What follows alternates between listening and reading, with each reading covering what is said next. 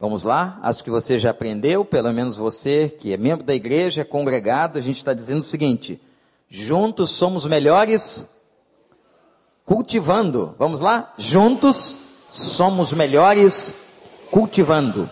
E a gente tem aprendido, irmãos, a cultivar a felicidade. Estamos numa série de pregações que vão durar todo esse mês de janeiro e todo mês de fevereiro sobre a felicidade. São inúmeros textos da palavra de Deus. Ah, domingo nós começamos, estamos trabalhando sobre as bem-aventuranças. Eu vou continuar o texto das bem-aventuranças no próximo domingo. Mas eu gostaria de tratar de um assunto que mexe muito com a felicidade do crente. Você pode se tornar uma pessoa absolutamente infeliz na sua vida cristã. Por quê? De que maneira? Eu quero que você anote isso agora, porque é o tema da nossa reflexão hoje à noite. A imagem incorreta de Deus. Eu vou repetir.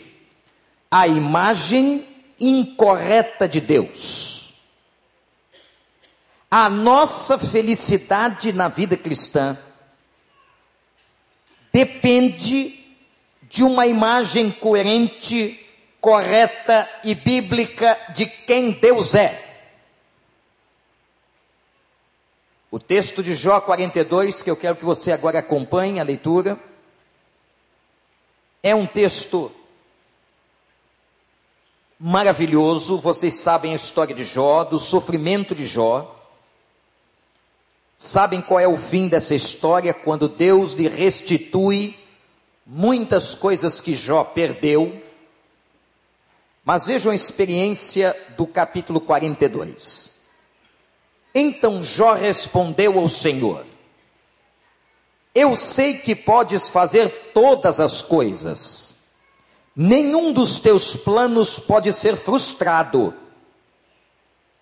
Tu perguntaste: quem é esse que obscurece o meu conselho sem conhecimento? Certo é que eu falei coisas de ti que eu não entendia, coisas tão maravilhosas que eu não podia saber. E tu disseste: Agora, escute e eu falarei. Vou fazer-lhe perguntas e você me responderá. Meus ouvidos já tinham ouvido a teu respeito, mas agora os meus olhos te viram. Por isso eu menosprezo a mim mesmo e me arrependo no pó e na cinza e que o Espírito Santo nos abençoe. Que texto! Podíamos tirar daqui, meus irmãos, uma conferência nesta passagem. O que é que está acontecendo com Jó? Jó acaba de fazer uma descoberta. Preste atenção. Qual é esta descoberta de Jó? A descoberta que Jó está fazendo é sobre Deus e sobre ele mesmo. Ele termina o versículo 6 pedindo perdão a Deus, porque ele se reconhece pequeno, pobre, acerca do conhecimento de Deus. Ele termina o versículo 6 dizendo o seguinte: Eu menosprezo a mim mesmo, eu me arrependo no pó e na cinza. A ideia de se menosprezar e se arrepender até o pó e colocar cinza sobre as cabeças era uma prática judaica, onde a pessoa estava se reconhecendo muito pequena, miserável diante de Deus. E Jó está dizendo exatamente isso: Senhor, eu não sou nada, eu não sou ninguém, eu não mereço absolutamente nada, e eu agora me humilho na tua presença e me coloco de joelhos diante de ti. Por que que Jó está tão arrependido? Porque ele confessa na passagem que ele disse coisas de Deus absolutamente incorretas. Ele fez perguntas sobre Deus, ele fez colocações sobre Deus que estavam absolutamente incorretas. E Jó vai dizer então, agora, nessa altura da sua vida, vejam que ele havia perdido seus filhos, ele perde dez filhos numa tragédia, Ele era um homem rico, ele perde o seu dinheiro. Ele era um homem saudável, perde a sua saúde. Imagina você, a gente não aguenta perder muito menos do que isso. Eu não sei se alguém aqui teve a experiência de perder um filho. Deve ser algo terrível. Este homem perdeu dez. Ninguém gosta de perder que seja 500 reais da conta bancária. Este homem perdeu toda a sua fortuna. Ninguém gosta de ter uma unha encravada. Este homem tinha tumores da planta dos pés ao alto da cabeça. Precisa mais dizer alguma coisa?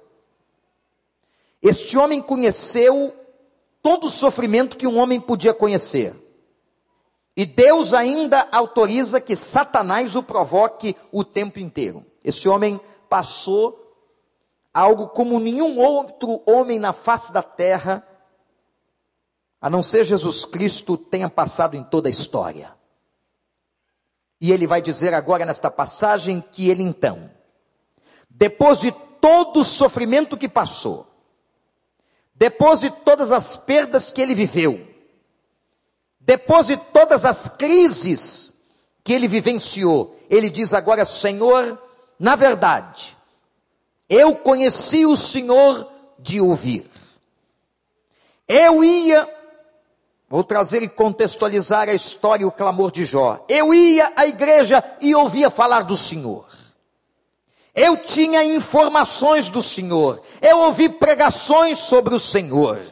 Eu tinha dados sobre o Senhor, mas agora, na minha experiência, eu agora passei verdadeiramente e efetivamente a conhecer o Senhor. O que é que fez Jó conhecer tanto a Deus? Anote aí, meu irmão, minha irmã, o sofrimento. Não há nada nesta vida que mais faça um homem, uma mulher conhecer tanto a Deus do que o sofrimento. Você quer fazer algo interessante? Quer uma boa leitura para 2012? Leia a biografia de grandes homens de Deus na história.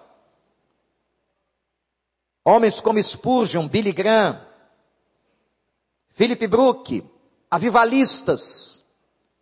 E você vai perceber que há algo que está presente em toda a história de grandes homens de Deus você vai perceber que uma coisa está presente na vida de todos aqueles que foram muito usados pelo Senhor. O que é? O sofrimento. Não é possível, e pode observar isso, eu lhe desafio. Não é possível você encontrar uma pessoa de Deus, um grande homem de Deus, um servo do Senhor fiel que não tenha sofrido muito. Não há nada mais forte na pedagogia de Deus para enriquecer o homem do que o sofrimento. O sofrimento nos lapida. E porque Deus conhece quem é um ser humano, quem somos nós, Ele usa a metodologia do sofrimento para nos lapidar. Quando tudo está muito bem na sua vida, desconfie. Mas que estranho, pastor. É. Se está tudo muito bem, muito calmo está o mar, desconfie. Pode ter alguma coisa errada. Porque na verdade, neste mundo teremos aflições. O servo de Deus, a serva de Deus, e os grandes homens de Deus na história foram homens que tiveram grandes sofrimentos. E Jó foi um deles. Mas, meus irmãos, do que é que Jó está se arrependendo? está se arrependendo da imagem que ele tinha de Deus. Eu quero dividir a minha palavra em três pontos importantes, para ser bem didático, bem claro. Vamos falar primeiro sobre a imagem de Deus. O que é a imagem de Deus? É a imagem que nós construímos sobre quem é Deus. É o que pensamos de Deus quem é Deus para nós? Como é que Deus age? E eu volto a lhes dizer que o que pensamos de Deus, guarde isso para sempre, meu irmão, minha irmã. O que pensamos de Deus está profundamente relacionado com a nossa felicidade. E os irmãos vão entender por quê. Para muitas pessoas, por exemplo, Deus é um servo.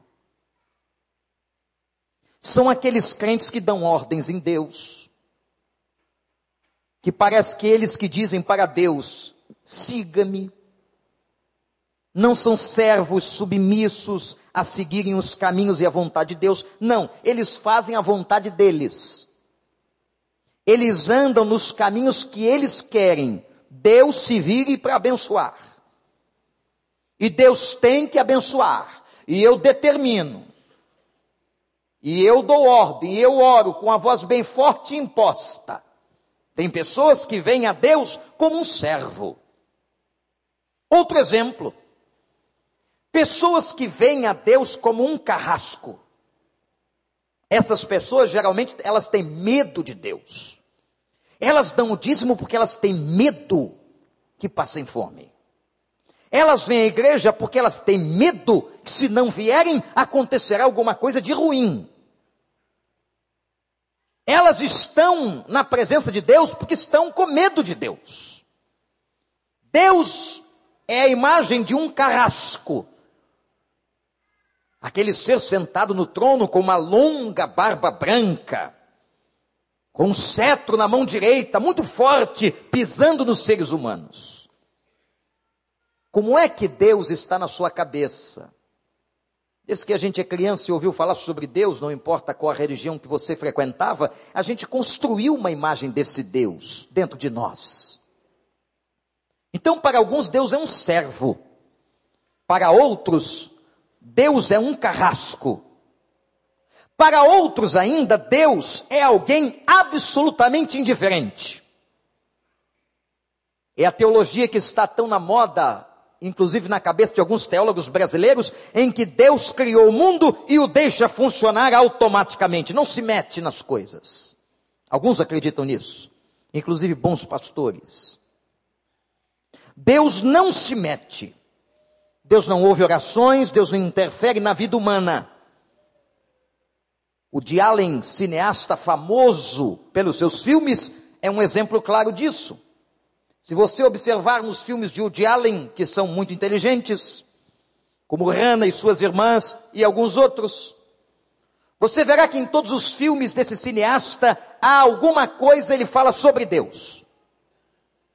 Mas o interessante é que sempre Deus nos seus filmes é um ser existente, porém distante. Para muitos, Deus é assim.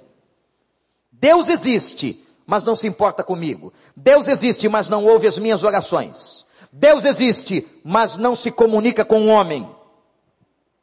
Qual é a imagem que você tem de Deus?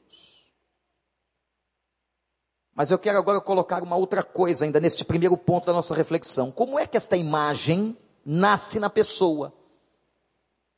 Esse Deus que você tem na cabeça? Esse Deus que você idealiza, esse Deus que você imagina, a gente é tão audacioso na mente, a mente humana é uma coisa tão fantástica, que a gente até imagina a fisionomia de Deus. Todos nós, na nossa imaginação, e a imaginação é algo fantástico, eu nunca preguei, mas pretendo fazer um sermão sobre a imaginação humana, a bênção da imaginação. Por que é que Deus nos deixa imaginar? Interessante, não é? Mas é outra pregação. Qual é a imagem que você imagina de Deus? E como é que essa imagem nasce ou nasceu? Por exemplo, há uma influência profunda da família. Para o pai da psicanálise, Sigmund Freud, a imagem que construímos de Deus tem a ver com a imagem do nosso pai na terra alguma relação de verdade há nesta afirmação. Muito interessante. Alguma relação de verdade. A imagem de Deus que aprendemos na família. Quando nós somos crianças, qual foi a imagem que a sua família passou para você? Que tipo de Deus você está passando aos seus filhos? Muito interessante isso. Que tipo de Deus você está construindo dentro da sua casa? Outra influência é a influência da própria sociedade. A sociedade na qual nós estamos vivendo passa para nós uma imagem de quem Deus é. Outro lugar de influência, falei família, falei sociedade, falo agora especificamente da igreja. Não é brincadeira quando você traz o seu filho, coloca o seu filho lá no recriança, e você precisa saber qual é a imagem de Deus que está sendo passada ao seu filho nas aulas de educação religiosa infantil na sua igreja. Qual é a imagem de Deus que nós passamos aqui? Qual é a imagem de Deus construída na cabeça dos membros da primeira igreja batista do Recreio, dos congregados e aqueles que nos visitam? Que Deus nós passamos? Um Deus legalista, um Deus permissivo, que Deus que nós passamos? Há igrejas que passam uma imagem de um Deus carrasco, de um Deus absolutamente legalista. Há muitos que foram criados em igrejas onde Deus é totalmente legalista. Eles não têm qualquer espírito de graça, não conhecem perdão, não conhecem misericórdia. É por isso que se um membro errar nessas igrejas, eles são excluídos e punidos na sua moral. Então a família nos passa uma imagem de Deus, a sociedade ajuda na construção desta imagem, a igreja, e lhes digo mais, as nossas próprias experiências pessoais vão construindo em nós uma imagem sobre Deus. Mas há um segundo ponto.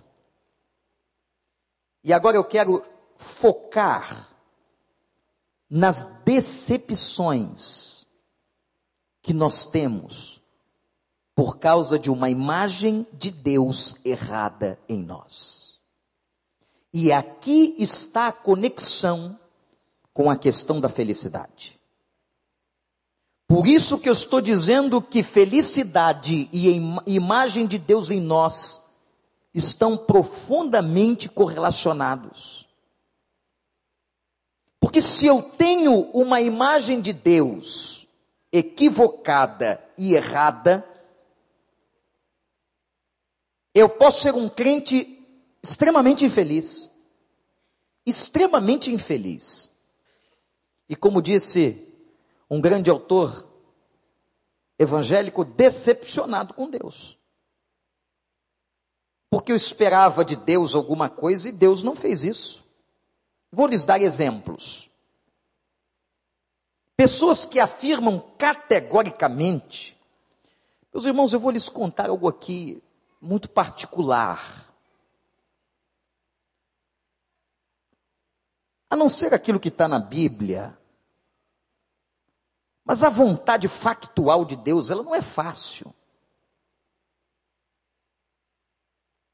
Ouvir a voz de Deus e discernir o que Deus quer da nossa vida não é simples. Eu fico preocupado com crentes que com muita facilidade vivem dizendo o seguinte: Deus me disse, Deus me falou, Deus mandou fazer isso, mandou fazer aquilo. Parece que eles têm uma facilidade irreal, que nós não temos e ficamos até com inveja, não é? Poxa, mas eu não tenho esse negócio aí. Esse cara sabe tanto da vontade de Deus, ele é tão certo da vontade de Deus.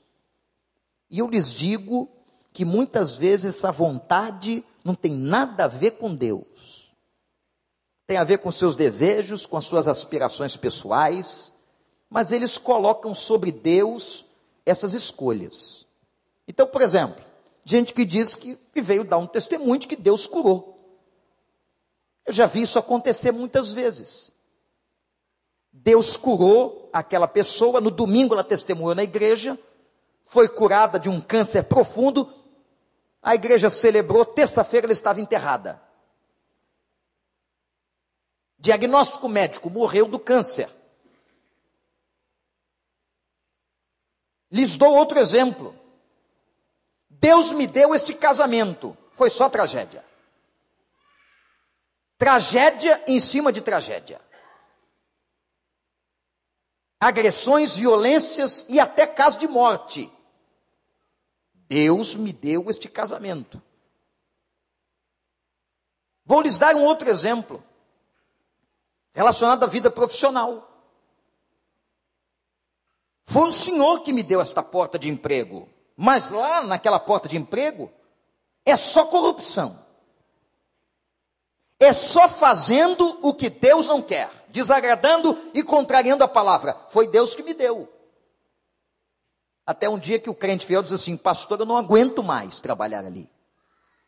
Os valores daquele lugar não têm a ver com os meus valores.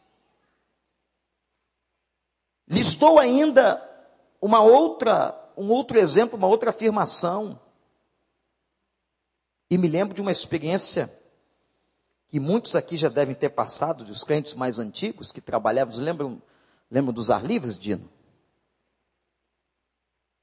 Pastor, Deus mandou fazer um trabalho na praça, ao ar livre. E nós temos que investir muito dinheiro. Deus mandou? Mandou. Mas nós vamos ter que fazer um grande palco, contratar muita iluminação, convidar todo o bairro para vir para a praça. E naquela noite do evento caiu uma tempestade que ficou por mais de quatro horas, alagou tudo, queimou o equipamento. E aí, quem é que tem coragem de voltar para aquele cara e dizer assim: foi Deus mesmo que mandou?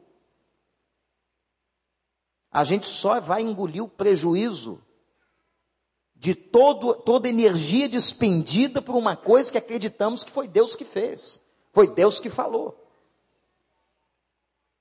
Vou lhes dar um exemplo de algo que aconteceu numa igreja de Chicago, onde o pastor começou a pregar de que crente não precisava de médico. Isso foi notório em todos os Estados Unidos naquela ocasião, naquela década. E o pastor dizendo: ninguém vá a médico, porque Deus cura. Quem for a médico está em pecado. Quer dizer, ele detonou todos os médicos da igreja. Acabou com a profissão deles, com a competência científica, e surgiu em Chicago um grande surto de meningite. E aquela igreja ficou muito famosa. Mas não ficou famosa por uma cura sequer. Ficou famosa por 52 mortes e lápides no cemitério da cidade. O pastor ficou tão famoso como aquele que não teve sabedoria de orientar os seus membros a buscarem uma ajuda médica terapêutica científica aprovada por Deus. 52 pessoas morreram na igreja no surto de meningite que afetou Chicago há algumas décadas atrás. Gente sincera. Se você perguntar, pastor, essa gente é sincera? É. Mas a sinceridade não garante que você está certo. Atenção. Vem um irmão muito sincero, muito bonzinho.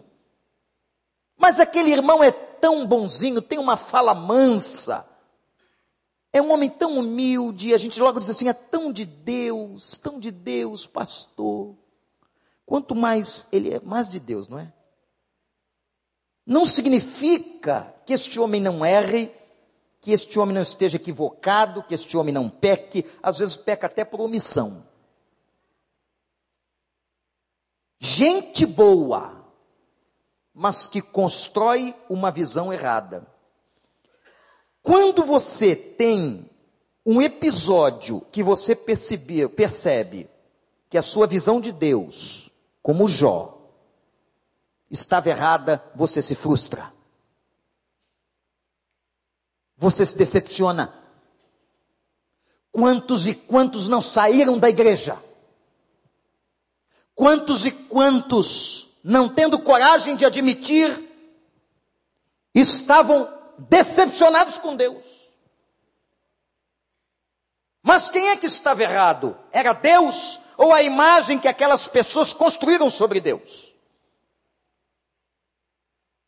Obviamente que o que está errado é aquilo que pensamos sobre Deus enquanto Deus não é.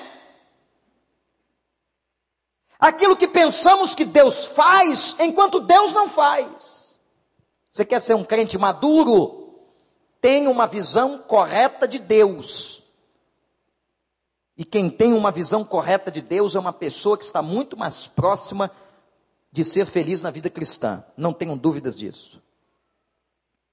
A imagem correta de quem Deus é gera expectativas erradas nas pessoas. A imagem incorreta sobre Deus gera frustrações, decepções, crises de fé. Eu conheço membros de igreja que pararam de orar porque se decepcionaram com suas orações, se decepcionaram com Deus. Ah, Deus não me ouve mesmo.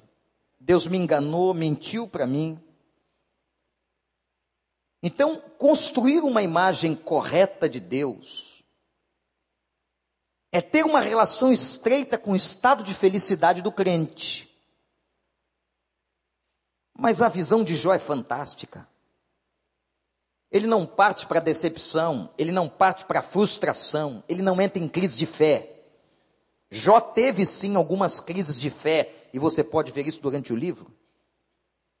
Mas neste momento, já no final do livro de Jó, o que vemos em Jó não é uma frustração não é um esfriamento da fé. O que nós vemos em Jó é um renovar da sua experiência com Deus, onde ele afirma o seguinte: Senhor, eu estava errado, eu estou até envergonhado na tua presença. Eu me sinto tão pequeno, tão pecador.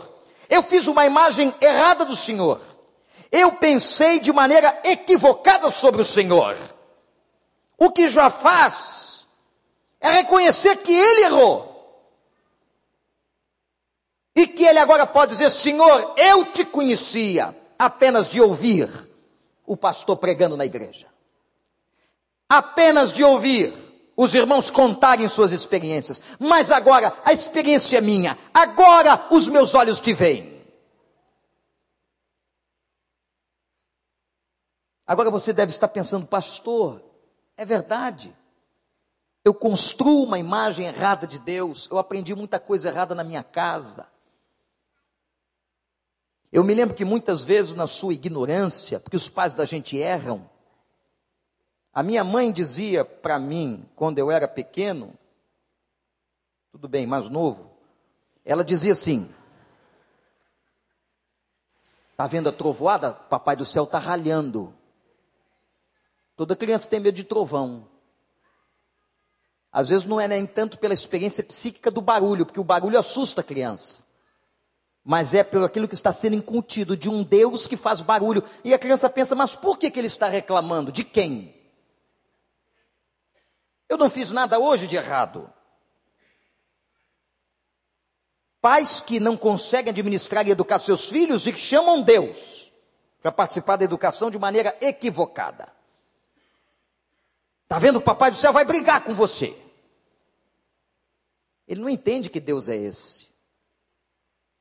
Mas afinal, como que a gente constrói, o que fazer para se construir uma imagem correta de Deus? Quero lhes dar cinco afirmações, muito breves, muito simples, de como se constrói uma imagem correta de Deus.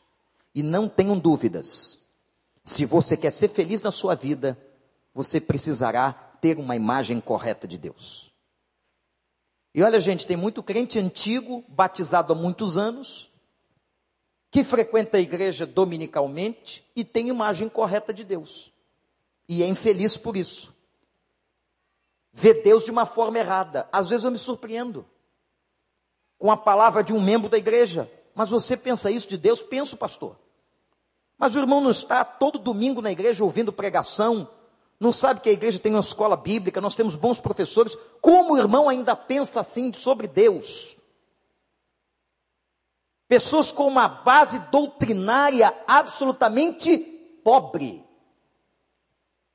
Mas vão aí as cinco afirmações sobre como construir uma imagem de Deus de maneira adequada. Primeiro, conheço Deus da palavra. Conheço Deus da palavra, não é o Deus do pastor, não é o Deus da denominação, não é o Deus do pastor eletrônico, que prega, e muitos deles pregando bobagem no seu ouvido todo dia. Nós temos muitos crentes hoje adoecidos por doutrinas que não têm a ver com o Evangelho de Jesus. Sabe por quê? Comem de noite televisão. E aí vão acreditando nessas coisas. Nas correntes daqui, na corrente dali, no pano que não sei o que, o sangue de não sei quem. E ficam com medo de Deus, não tem experiência. A primeira coisa que eu quero dizer para você: conheça o Deus da palavra. A palavra de Deus, a Bíblia Sagrada, é revelação ao coração do homem. É a carta de Deus a nós. Por isso você tem que estudar a palavra, conhecer a palavra. E graças a Deus, no próximo domingo, nós estaremos lançando um folder com cinco escolas novas, onde estaremos aplicando a vida da igreja. Só não aprende Bíblia aqui quem não quer. Temos discipuladores competentes na igreja, temos ministérios voltados à educação, só não aprende Bíblia nesta igreja quem não quer distribuímos trimestralmente uma revista à igreja, ajudando você a fazer leitura diária da Bíblia. É ou não é verdade, irmãos? É ou não? Não aprende Bíblia aqui quem não quer ler a Bíblia. Porque esta igreja tem primado há 23 anos pela ênfase no púlpito e na palavra. Raramente desse púlpito foi pregada alguma coisa que não esteve condizente com a palavra. Eu estou dizendo raramente, porque é raramente mesmo. Então, a primeira coisa que você tem que fazer é conhecer o Deus da palavra. Qual é o Deus que a Bíblia apresenta? Não fique como crente maturo comendo lixo por aí. Tem muito lixo no rádio e na televisão, muito. Se 50 milhões de crentes, que o Ibope está dizendo e apontando no Brasil, 50 milhões fossem crentes sustentados na palavra, tivesse o Deus da palavra, o país não está, não estaria hoje como está. O nosso índice de desenvolvimento humano seria outro. O, pra, o país hoje está sendo conhecido, meus irmãos, como um país de corrupção. O que está acontecendo no Brasil é de uma nojeira moral atroz. E a pergunta é a seguinte: qual é a diferença que faz 50 milhões de crentes no Brasil? Não muda. O país piora. Estamos agora vendo, sentados no sofá, o episódio em Teresópolis de novo. Sapucaia de novo. Milhões e milhões foram investidos pela população com seu salário, com meu imposto, com seu imposto, nesses lugares e onde está o dinheiro? Ah, não sei quem foi preso, o prefeito foi deposto, mas onde está o dinheiro? Que foi investido para essas pessoas não morrerem, como essas famílias que estão sendo resgatadas até hoje, que morreram soterradas. Onde está o dinheiro? Eu vou dizer uma coisa aqui que eu talvez não devesse dizer. Mas quando a gente olha a história das nações, não há nenhum país, nenhum, que hoje é desenvolvido, primeiro mundo, que não tenha passado por um momento de conflito civil. Talvez a nossa personalidade brasileira, acomodada, num povo que se distrai bem com bom samba e bom futebol, não nos deixe perceber o que está acontecendo conosco. Um país que não tem uma tragédia climática, no sentido de recebermos, aqui a gente não tem furacão, maremoto, vulcão, não tem nada disso. Mas, como diz aquela velha piada, tem um povo passivo que às vezes não tomamos nenhuma medida, como se isso não fosse com a gente. Conheça o Deus da palavra. Segundo, saber que Deus governa o mundo por leis naturais e que excepcionalmente as quebra. Excepcionalmente. Quantas vezes o mar vermelho foi aberto? Uma.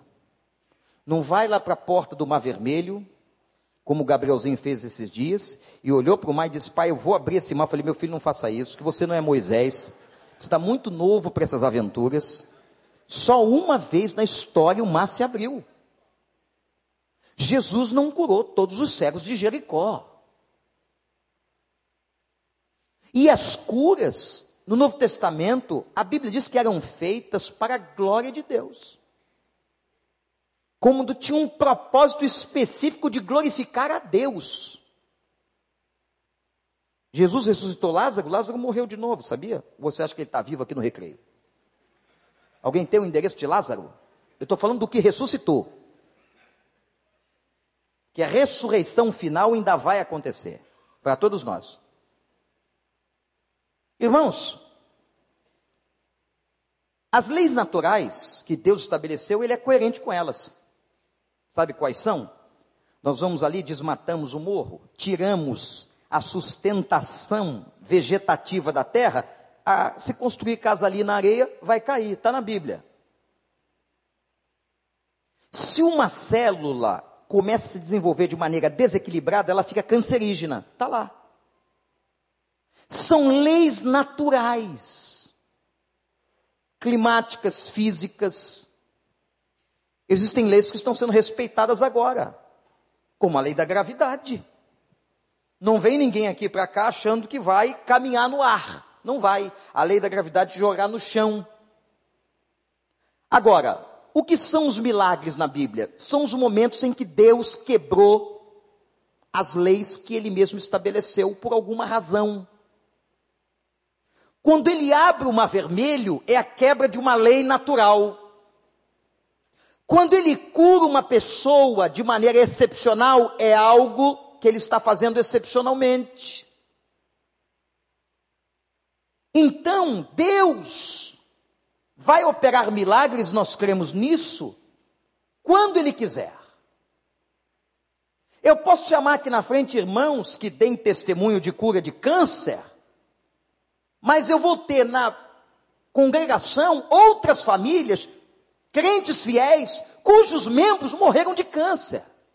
E a pessoa pergunta assim: mas por que, que Deus curou aquele que está aí agora glorificando a Deus e não me curou, ou não curou meu pai, ou não curou a minha família?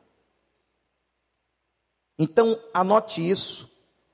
Deus governa o mundo por leis naturais e só as quebra excepcionalmente e com um propósito. Terceira, aquilo que o homem semear, ele ceifará. Isto é, anote isso. Você plantou, colheu. Já disse aqui, nem tudo que colhemos fomos nós que plantamos. Às vezes um filho está colhendo o que os pais plantaram. Mas com certeza, tudo que você planta, você vai colher. Está plantando mentira? Vai colher mentira. Está plantando carnalidade? Vai colher carnalidade. Está plantando infidelidade? Vai colher infidelidade. Não tem como fugir disso. É bíblico, irmãos. Está lá plantando, começando um relacionamento todo errado, vai lá na frente, 20 anos depois, colher isso. Não tem como. Pastor, eu, eu estou me relacionando, que bom, uma pessoa que não tem nada a ver com Deus. Você sabia que existe uma palavra sobre isso na Bíblia? O irmão já leu 1 Coríntios 7, sobre o julgo desigual. Mas o irmão tem todo o direito de não obedecer. Mas o irmão saiba que vai colher as questões e os frutos do que você está plantando. Tudo aquilo que nós semearmos, nós vamos colher. Quarta frase. Compreender que o homem livre para obedecer ou não. Deus não vai te obrigar. Ah, por que, que o Senhor deixou? Não, Deus não deixou, você caminhou. Você fez, você agiu, você decidiu. Não culpe a Deus. Não percam a interpretação da bem-aventurança de domingo de manhã. O que é mansidão? Fantástico. Fantástico. O que é ser manso? Porque às vezes, meus irmãos, nós queremos que Deus abençoe o que nós estamos fazendo. Não é isso, não. É nós nos submetermos ao que Ele quer. A escolha é dele para nós. Isso é entregar o projeto de vida nas mãos de Deus. Então você pode obedecer ou não. A palavra está dizendo isso, pastor, mas eu quero. Vai fundo. Pastor, eu sei que a Bíblia está dizendo isso, mas eu faço outra coisa. Problema seu. Não tem jeito. Acho que já contei aqui aquela experiência. Eu estava no início do ministério e uma menininha, se eu não me engano, tinha 14 anos ou 13 anos, ficou grávida. Crente, família crente, vacilou, escorregou, foi pelo caminho errado 13 anos. Foi ao gabinete, não tinha contado aos pais. Ela falou até baixinho: Pastor, estou grávida. O senhor pode orar por mim? Eu falei: Claro. Orar para o Senhor te dar uma gestação abençoada? Vamos orar. Orei, perguntei a ela se ela tinha reconhecido os erros dela, que aquele não era o momento de se ter um filho, e etc, etc.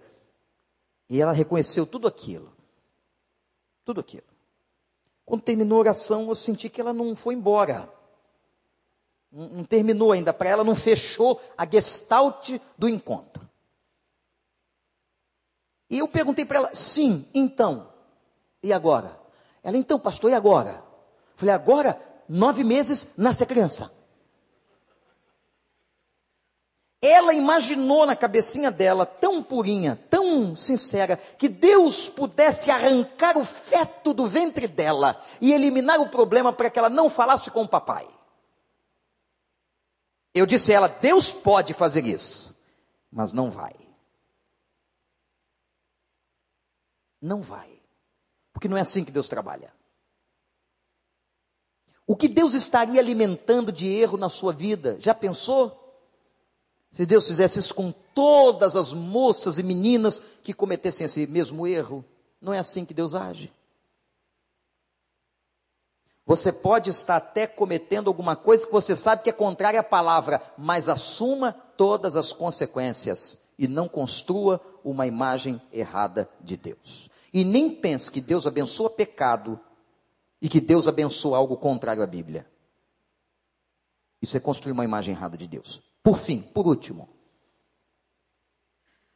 nós precisamos ter experiências com Deus para conhecê-lo. Experiências vindas de oração, da intimidade, do relacionamento, da palavra. Se nós cuidarmos dessas cinco sentenças, nós vamos começar a construir uma imagem correta de Deus. Quem está com uma imagem errada vai poder consertar isso. Para que possa ter uma vida cristã feliz. Eu vou repetir: conheço Deus da palavra. Quem anotou, faça a revisão no seu texto. Conheço Deus da palavra. Saiba, segundo, que Deus governa o mundo por leis naturais e só as quebra excepcionalmente, quando ele tem um propósito.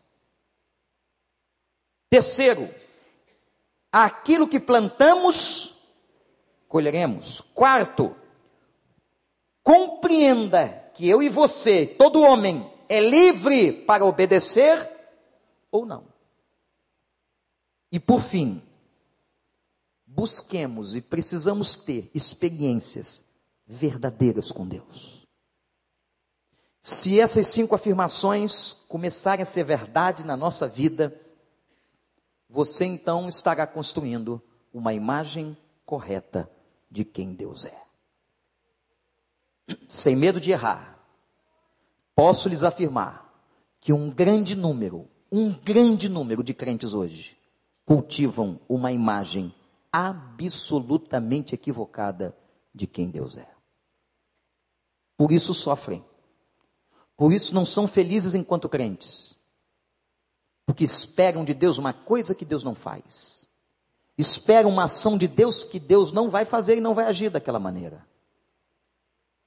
Mas o que nós queremos, se somos pessoas saudáveis em Cristo, é que tenhamos na nossa vida cristã uma imagem saudável e adequada de Deus. Vamos orar. Eu não sei qual é a imagem de Deus que você tem. Talvez você tenha lembrado da sua infância, de algumas coisas que você construiu na sua mente sobre Deus. Quem sabe precisam ser desconstruídas.